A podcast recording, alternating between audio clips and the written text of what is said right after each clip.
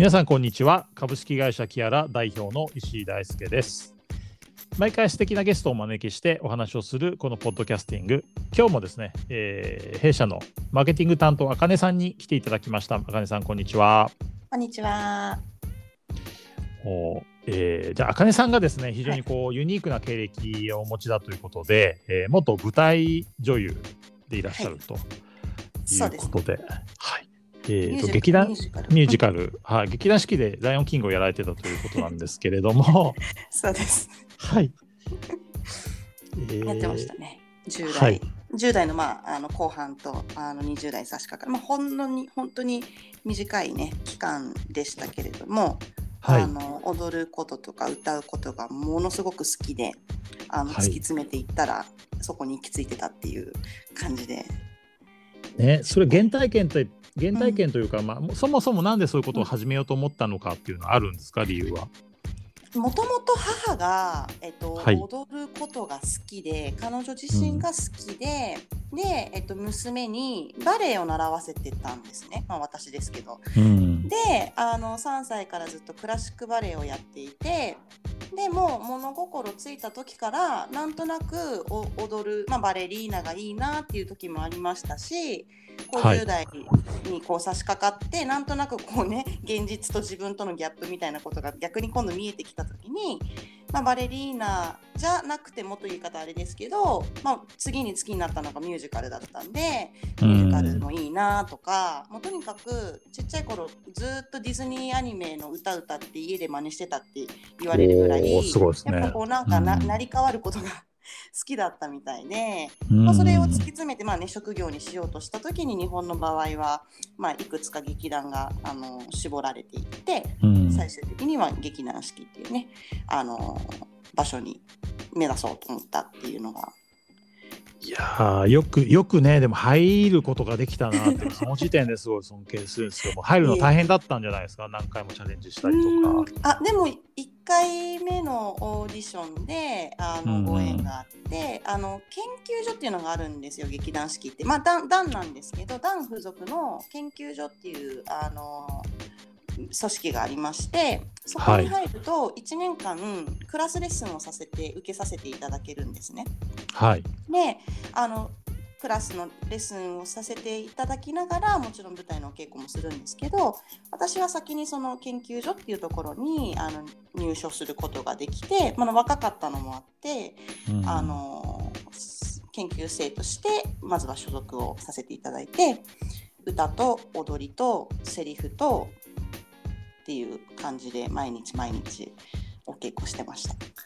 えー、すごいですね。ちょっと本当にその時代の話になるともう尽きないぐらい質問させていただきたいんですけど、えっと今日はでも国際文化っていうテーマでお誘いしてるので、はい、えっとまあこれもちょっと各国聞いちゃうと話しにくいかもしれないので、うんえー、っと僕はなんか各産業にメッカっていうのはあると思ってるんですね。はい、あの僕ももともと行ったファッションとかだとミラノとかパリだし、えー、えー、今目指してるテックだとサンフランシスコっていうのはあると思うんですけど、うん。うん、ミュージカルの場合はいかがですか？どこが世界最高峰なんでしょうか、えー一まあ多分諸説というかいろんなご意見あると思いますけど、まあ、まずはニューヨークブロードウェイですよね、ライオンキングもそうですけど、でもう一つはやっぱロンドンのウエストエンド、はい、オペラ座の怪人とか、えーと、うん、あれオペラ座の怪人だったかな？ごめんなさいちょっとあれですけどあの、うん、いろんな、ね、作品がまたそこで生まれロンドンミュージカルっていうのもままたものすごい。でもう一つ私はウィーンのあのオーストリアのウィーンのミュージカルもすごく好きです、はい、音楽性がすごく豊かでね、うん、あのその3つですかね。私があの個人的に尊敬してやまないのは。なるほど、はい、そうするとちょっとマニアックで抽象的かもしれないですけど、うん、なんか英語圏のそのロンドン、ニューヨークが似てるとして、うん、ウィーンとニューヨークと東京の表現の違いって何かあるんですかね、うんままずはその、まあ、劇団四季のブロードウェイ作品という話でいくと、うん、あのかなりあのオリジナルキャストの方が来日して指導をしてくださったりだとかあそうなんですね。なんというか日本独自の解釈を加えるということよりもまずは原作を忠実にというのをあの、うん。まあ、劇団四季が大切にしてたっていうことももちろんあると思うんですけど、うん、あの本当に振り例えばダンスの一つのパートとってもあの基本的にというか本場と一緒のことを忠実にやっていくっていうのが基本にあったので、うん、あの同じことをやるんですけどただもちろんやってる人人が違うじゃないですか。うん、そうですね。うん、あの例えば「ライオンキングに」あの出演させていただいたってさっき申し上げましたけど「はい、ライオンキング」っていう作品はブロードウェイで初めて夕食のあの方たちが主演をし全員舞台に出たっていう作品だったんですね。うん、で、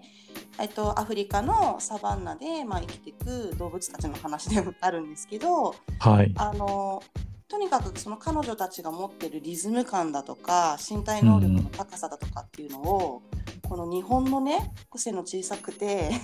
華奢で、うん、あの肌の色も違う私たちがどう表現できるのかっていうところをまずはその作品が出来上がった背景から知らなきゃいけないっていうのはよくやっぱり言われていましたねあの演じる時に。でその文化アフリカの文化みたいなことをまず学んでそれから動物たちの動きを学んでっていう風にやってったってやっぱり演者が変わると多少表現の仕方が変わったりすることも必ずあると思うのでそこはオリジナルに近づけるのにとっても苦労したところです。そうですねあと僕も素人ですけど僕の素人体験からの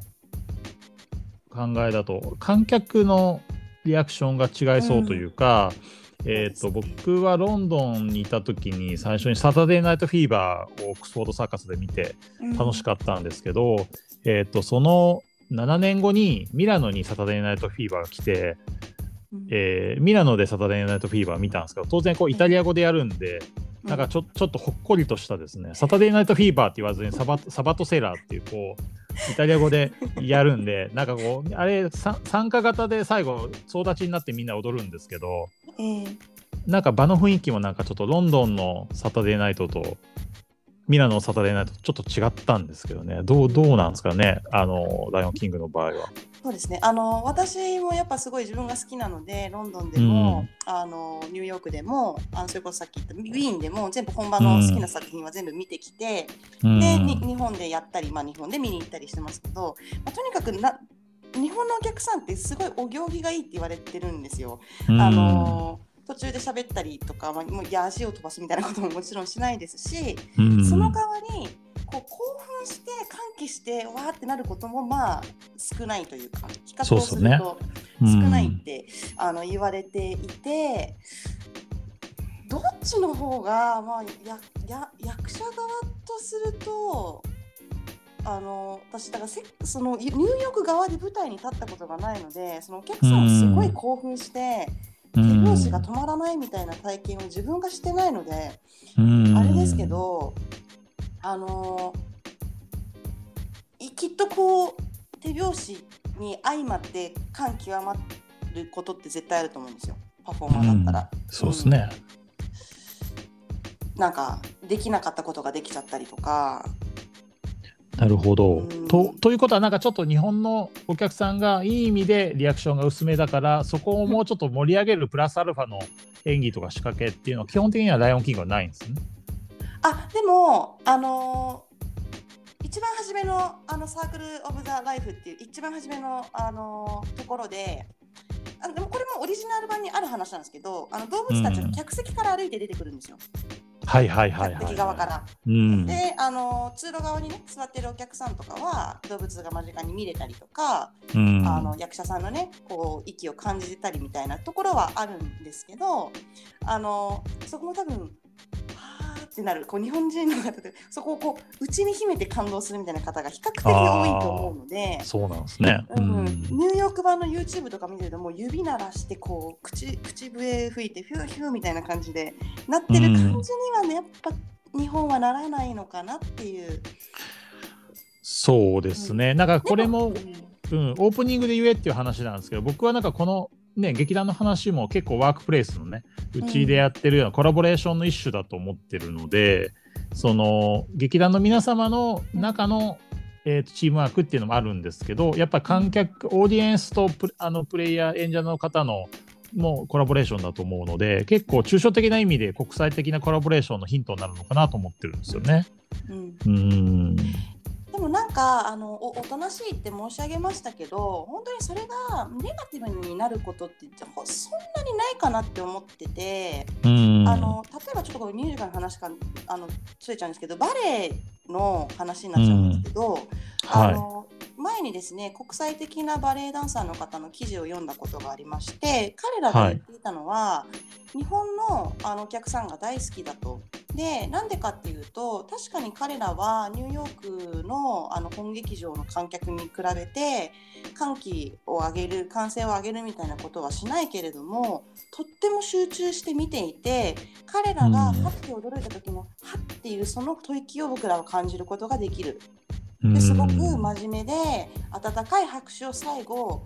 あのブラボーみたいな声はないけど拍手で繰り返してくれるっていうのを僕らは感じることができるから日本のファンのことを大好きなんだっていうふうにおっしゃってて確かにそうなんですよね、私たち派手ではないですけど心の底から拍手を送るみたいなやっぱ姿勢はすごい持ってるし